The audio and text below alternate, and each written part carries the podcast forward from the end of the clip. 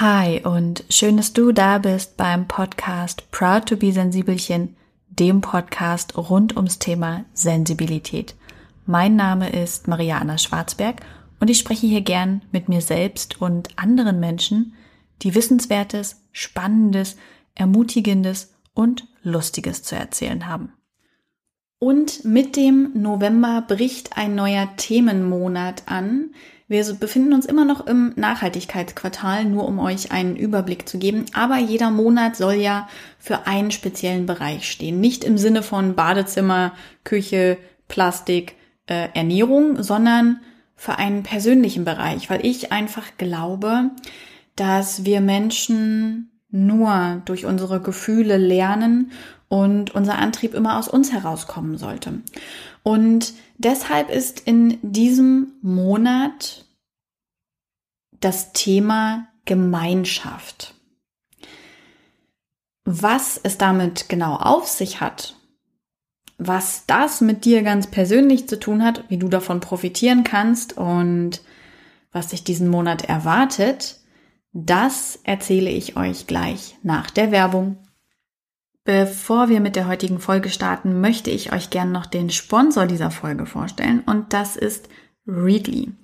Readly, R-E-A-D-L-Y geschrieben, ist das Spotify der Magazine. Das heißt, Readly hat mehr als 4000 Magazine mittlerweile, übrigens nicht nur die aktuellen Ausgaben, sondern auch die Archivausgaben, digitalisiert.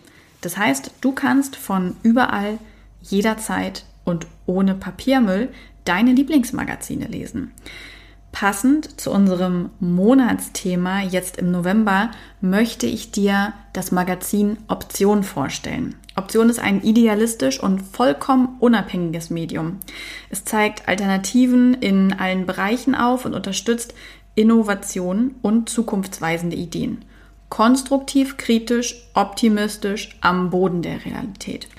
Und wenn du sagst, du möchtest in dieses Magazin reinlesen oder auch in alle anderen Magazine, die Readly so digitalisiert hat, dann geh doch auf readly.com slash Maria, ganz einfach, und lies einen ganzen Monat umsonst in all diese Magazine. Wenn du danach bleiben möchtest, kostet das 9,99 Euro pro Monat. Du kannst aber auch jederzeit wieder gehen, ohne Abo-Bindung ohne irgendetwas dafür zahlen zu müssen. Ich möchte in diesem Monat mit euch, für euch, an euch über das Thema Gemeinschaft sprechen, weil ich glaube, dass wenn wir darüber sprechen, dass wir ein riesen Klimaproblem haben und dass nur mit einer bedeutend nachhaltigeren Lebensweise das in den Griff zu bekommen ist, sehr, sehr häufig der Eindruck entsteht, Scheiße, ich habe einen Strohhalm benutzt, meinetwegen geht die Welt unter. Und das finde ich sehr nachvollziehbar. Ich habe diesen Gedanken auch schon gehabt. Und ich glaube aber auch, dass es ein sehr schädlicher Gedanke ist, der uns in keinster Weise weiterbringt und in keinster Weise wirklich handeln lässt, sondern nur traurig macht, wütend macht und erstarren lässt. Und das ist nicht das, worum es eigentlich gehen sollte. Ähm, was es aber braucht, um die Welt untergehen zu lassen, sind sehr, sehr viele Menschen, die sehr viel falsch machen. Nun ist es rein faktisch so, dass es gar nicht so viele Menschen sind, die unseren Planeten in die Knie zwingen, sondern es ist tatsächlich so, dass es die privilegierte, reiche Bevölkerungsschicht ist aus der westlichen Welt, die diesen Klimawandel so massiv verursacht durch die Industrialisierung, durch das fortschreitende Zeitalter, durch diesen Luxus, den wir irgendwie ja auch nicht abgeben und hergeben wollen. Und dass das auszubaden aber alle haben. Nämlich auch alle, die bei weitem nicht so privilegiert sind, die verarmt sind, die in schlechteren Lebensumständen leben, das sind die, die auch das Plastik aus ihrem Meer ziehen, die unseren Müll verbrennen, von dem wir immer glauben, dass wir den ja sauber trennen und dann würde damit schon alles in Ordnung sein. Und deswegen, allein deswegen, ist das Stichwort Gemeinschaft etwas sehr, sehr Wichtiges. Denn wir gemeinschaftlich haben das verursacht. Das heißt, auf der einen Seite ist es gut, weil dein einer Plastikstrohhalm beim Essen gehen, der wird die Welt nicht in die Knie zwingen. Aber eben sehr viele Menschen, die immer wieder falsch handeln. Statt mich jetzt aber weiter mit der Schuldfrage zu befassen, ähm, das finde ich ist immer nur ein wichtiger Einwurf, den man bedenken sollte, wenn man über Klimawandel und heute über diesen Aspekt Gemeinschaft spricht, können wir uns eher damit auseinandersetzen, was kann man besser tun. Und an dieser Stelle finde ich es noch viel, viel wichtiger, von Gemeinschaft zu sprechen. Es ist eine wichtige Sache, dass jede und jeder von uns ganz individuell nach seinen und ihren Möglichkeiten das Beste gibt. Sei das eine Veränderung in der Ernährung, sei das eine Veränderung im Müllverbrauch, ähm, in dem, was wir im Badezimmer nutzen, ähm, was wir neu anschaffen, aufwerten, wie wir Mode konsumieren, wie wir generell konsumieren, wie wir leben. Da ist es natürlich wichtig, dass jede und jeder bei sich anfängt und eben nach den eigenen Möglichkeiten, nach dem eigenen Privileg agiert. Ich weiß, nachhaltig zu leben ist eben häufig auch ein Privileg. Das ist schade, dass das so ist und es sollte so nicht sein, aber viele nachhaltige Alternativen, viel faire Mode, viel biologisches Essen ist einfach verdammt teuer und das kann sich nicht jede und jeder leisten. Ich persönlich auch nicht. Ähm, auch ich lebe in einem großen Privileg, ja, also ich empfinde mich zumindest als sehr privilegiert. Und dennoch ist es so, dass ich in der Schwangerschaft Umstandsmode brauchte. Und ich habe mich dann informiert, ich habe recherchiert, wie es so mit fairer, nachhaltiger Umstandsmode aussieht. Und ähm, ich bin auf ein paar äh, Mietoptionen gestoßen, die für mich aber einfach persönlich nicht so richtig in Frage kamen. Ich bin nicht so richtig fündig geworden. Und ähm, dann habe ich irgendwie geschaut, was kann ich Secondhand bekommen, aber habe auch da nicht so richtig den Anstoßpunkt gefunden, obwohl ich sonst sehr, sehr, sehr, sehr viel gebraucht kaufe. Aber dadurch, dass die Bäuche eben unterschiedlich groß sind, dass das mitwächst und dann ausleiert und so weiter, war das schwierig, da wirklich qualitativ und schöne Sachen zu finden. Und ich finde, es gibt in der Schwangerschaft ähm, so vieles, auf das man achten soll und möchte und es ist so ein Riesenthema, so eine Riesenveränderung im Leben. Und für mich persönlich ist es wichtig, dass ich mich in dieser Zeit wohlfühle. Mein Körper verändert sich total stark, beziehungsweise hat sich total stark verändert.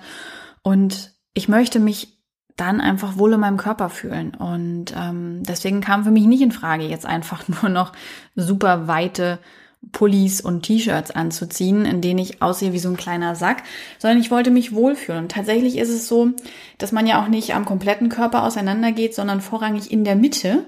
Und ähm, dass es das wirklich schwierig macht, sich zu kleiden. Worauf ich hinaus will, ist der Fakt, dass ich vor einem Riesenproblem stand. Es gibt extrem wenig schöne, nachhaltige, faire Umstandsmode. Das bisschen, was es gibt, also mein Geschmack trifft es überhaupt nicht. Hinzu kommt, dass es aberwitzig teuer ist. Selbst im Vergleich zu normaler, fairer Mode ähm, ist es wirklich richtig, richtig teuer. Und da habe ich gedacht, scheiße, was mache ich denn jetzt? Und dann bin ich das erste Mal, äh, habe ich ein H&M betreten. Ich weiß gar nicht, wie lange das vorher her gewesen sein muss. Und ich habe mich total schlecht gefühlt, und dann bin ich da in die Umstandsabteilung und habe gedacht, oh Gott, hier gibt's Hosen, hier gibt's T-Shirts, hier gibt's Pullover, also schlichte Dinge, Basics könnte man sagen. Und die gab es da. Und dann habe ich die anprobiert und mir ging es vor allem erstmal um eine Hose. Ich habe einfach nicht mehr in meine Hose gepasst. Nein, der Trick mit dem Zopfgummi hat auch nicht funktioniert. Und die Hose, die saß so schön. Und dann bin ich damit zur Kasse und dann war ich schockiert, wie günstig die ist. Hm, hab die bezahlt, und eigentlich habe ich mich innerlich gut gefühlt, weil ich was zum Anziehen endlich hatte. Aber dann habe ich auf dem Weg nach Hause gedacht, mit dieser, mit diesem Beutel in der Hand, fuck ey, wenn mich jetzt irgendwer sieht, ne, kann ich mich erschießen. Es gibt den Shitstorm des Jahrtausends. Und ähm, Margarete Stokowski hat es auch mal bei Instagram geschrieben dass sie gerade mit einer Plastiktüte nach Hause läuft und dass sie die ganze Zeit von einem Shitstorm davon läuft, weil sie auch das Gefühl hat, wenn das jetzt irgendwer sieht, na dann Prost Mahlzeit. Und was ich damit einfach nur sagen will, das war das Ende meines Privilegs für Nachhaltigkeit. Ich konnte es mir schlicht nicht leisten, sauteure Umstandsmode zu kaufen und ich wollte schlicht nicht darauf verzichten, in meiner Schwangerschaft mich gut und wohl zu fühlen. Deswegen habe ich bei H&M, ist das eigentlich Werbung? Ist es Werbung? Verdammt, Werbung äh, eingekauft und dann habe ich für mich beschlossen, ich will mich deswegen nicht schlecht fühlen das zeigt mir ganz persönlich einfach auf, dass es Privilegien gibt und dass auch mir einfach logischerweise nicht alle zuteil werden. Und ich finde es auch jetzt noch okay, deswegen erzähle ich auch ganz bewusst davon. Ähm, denn ich glaube, jede und jeder von uns hat Bereiche, in denen es einfach gut läuft, ja, wo wir ganz gut nachhaltig agieren und Bereiche, bei denen man einfach denkt, also ich weiß, dass das jetzt noch nicht das Ende der Fahnenstange ist. Aber ich glaube eben auch, dass Zero Waste, ja, also quasi 100% Perfektion für ein nachhaltiges und faires Leben kaum möglich ist. Das würden dann ganz, ganz wenige Einzelne schaffen. Was ich aber viel wichtiger finde, ist, dass ganz, ganz viele Menschen das nach ihrem Möglichen machen können, nach bestem Wissen und Gewissen. Und dazu gehört auch mal zu sagen, nein, an dieser Stelle kann ich es mir nicht leisten. An dieser Stelle möchte ich es mir nicht leisten. An dieser Stelle ist es mir nicht möglich. Das ähm, finde ich immer ganz wichtig bei diesem Aspekt, wenn wir darüber reden, was kann jedes Individuum tun. Und ich glaube eben, nach seinen Möglichkeiten oder ihren Möglichkeiten handeln, aber eben auch akzeptieren, dass jedes Privileg Grenzen hat.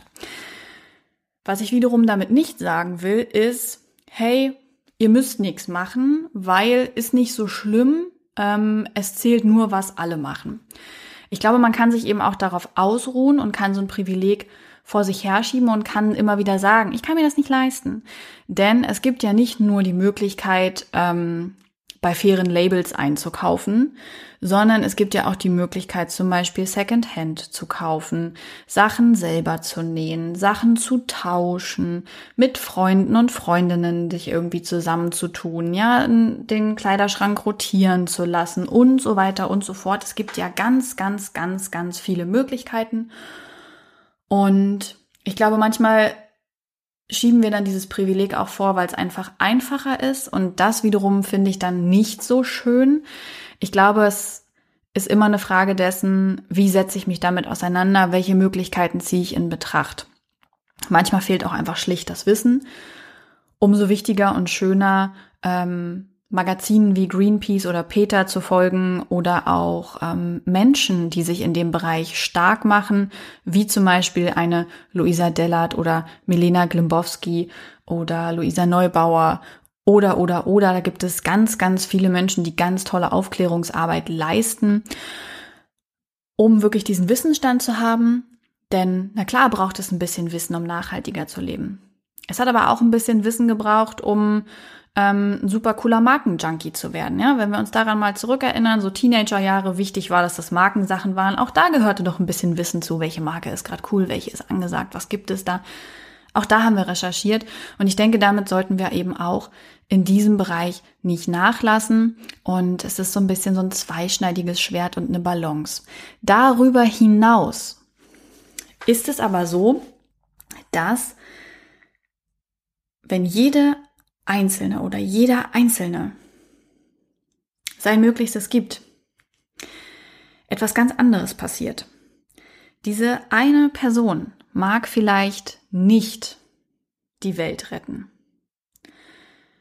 Und trotzdem kann sie Entscheidungen treffen, die eben viel verändern können. Ich denke da gern an Janina von Meet the Piglets zurück, die jetzt einfach Schweinchen aus Massentierhaltungsanlagen rettet und ähm, damit nicht die Massentierhaltungsanlagen bisher gestoppt hat, aber sie hat für diese Schweinchen das Leben verändert und ähm, auch das Leben vieler Menschen in ihrem Umfeld. Und das Gleiche passiert, wenn wir nachhaltiger leben. Ähm, ich kann zum Beispiel nicht sagen, dass meine Familie bisher deswegen vegetarisch oder vegan geworden wäre, aber sie sind offener, Sie konsumieren Fleisch, wenn dann bewusster. Mm, meine Mama zum Beispiel achtet mehr darauf, was sie einkauft. Oder selbst meine Großeltern ähm, haben nicht mehr diesen Ansatz, man muss Fleisch essen. Also es können auch kleine Dinge sein, die wir in unserem direkten Umfeld damit verändern und damit in unserer Gemeinschaft. Denn wenn wir uns vorstellen, dass jede und jeder ein bisschen was tut und jede und jeder jemanden im Umfeld ansteckt, dann ist das ein guter Schneeball, der sich da aufbaut und immer größer und größer wird und immer mehr bewegt. Oder denken wir nur an Greta, die an ihrer Schule damit begonnen hat, in den Streik zu treten. Und wenn wir uns angucken, mehr als ein Jahr später, wie viel Menschen freitags auf die Straße gehen, dann hat sie als Einzelperson verdammt viel bewirkt, einfach weil sie mit gutem Vorbild vorangegangen ist. Ich halte mal sehr wenig davon, ähm, mit erhobenem Zeigefinger zu belehren und äh, militant zu sein. Ich glaube, dass wir damit nicht wirklich weiterkommen, sondern eher abschrecken. Aber indem wir unser Tun verändern, stecken wir andere mit an. Und das eben im Kleinen verändert schon die Gemeinschaft. Und wenn wir uns vorstellen, dieser Schneeball kommt ins Rollen und rollt und rollt und rollt, dann ist es die gesamte Gemeinschaft, die ins Rollen kommt und die sehr große Macht hat, sehr viel zu verändern. Das ist für mich der eine große Aspekt von Gemeinschaft, auf den ich jetzt mal kurz zurollen wollte. Ein anderer ist aber auch eine Gemeinschaft, eine Verantwortung der Gemeinschaft gegenüber. Und das ist die, die nicht konkret und endgültig nur in unserer Hand liegt. Das ist nämlich die Verantwortung von Politik, Wirtschaft und Banken. Auch hier geht es um zweierlei Maß von Verantwortung. Ich muss das hier so ein bisschen aufdröseln und ich hoffe, ihr könnt dem Ganzen gut folgen. Denn das eine ist, dass die Verantwortung nicht nur bei den Individuen selbst liegt, ja, also bei jedem Einzelnen oder jeder Einzelnen, sondern dass wir die Klimaziele, große Veränderungen auf der Welt, dass wir dafür diese drei Parteien im Rücken brauchen. Wir können noch so viele Strohhalme einsparen und äh, Shampoos, ähm, feste Shampoos benutzen. Wenn diese drei nicht mitziehen, dann verändert sich einfach nicht genug. Und das Zweite ist eben auch, dass ich finde, dass sich diese drei Bereiche ihrer Verantwortung wieder bewusst werden müssen. Dass es nicht verwunderlich ist, dass ähm, die großen Parteien im Moment massiv verlieren, dass es nicht verwunderlich ist, dass Menschen das Vertrauen in große Firmen verlieren und dass es auch nicht verwunderlich ist, dass Menschen seit geraumer Zeit das Vertrauen in ihre Banken verloren haben und immer weniger nach Geldwerten streben. Ich persönlich finde das überhaupt nicht verwunderlich, weil nämlich alle drei Bereiche sich ihre Verantwortung meiner Meinung nach nicht bewusst sind, beziehungsweise sie nicht nutzen und wirklich Veränderungen herbeiführen.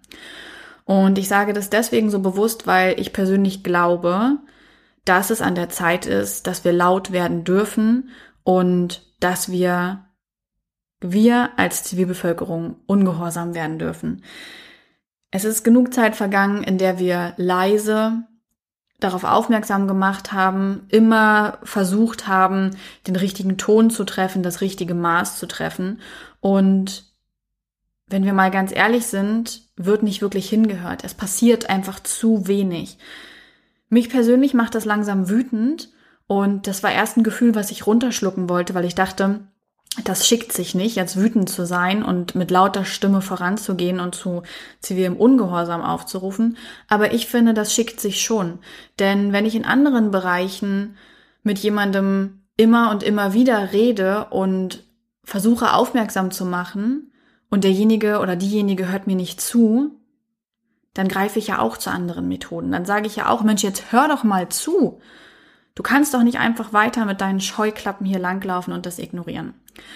Und für mich persönlich ist diese Zeit jetzt einfach gekommen, in der wir lauter werden dürfen und sollen und müssen, um zu sagen, es liegt nicht nur an uns Einzelpersonen, wir tun schon wahnsinnig viel, sondern es liegt an euch, Politik, Wirtschaft und Banken.